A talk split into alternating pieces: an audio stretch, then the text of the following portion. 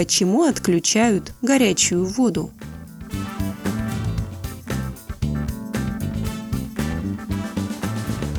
Отключение горячей воды в весенне-летний период связано с подготовкой теплосетей города к новому отопительному сезону. Он зависит от установившейся погоды. В Москве, например, обычно он начинается в конце сентября – начале ноября. В течение профилактики проводят гидравлические испытания и плановый ремонт магистральных и распределительных сетей – чтобы провести гидравлические испытания, в магистральных и распределительных трубопроводах специально нагнетается повышенное давление. Внутридомовые сети его выдержать не могут, поэтому необходимо, чтобы в этот момент они были отключены.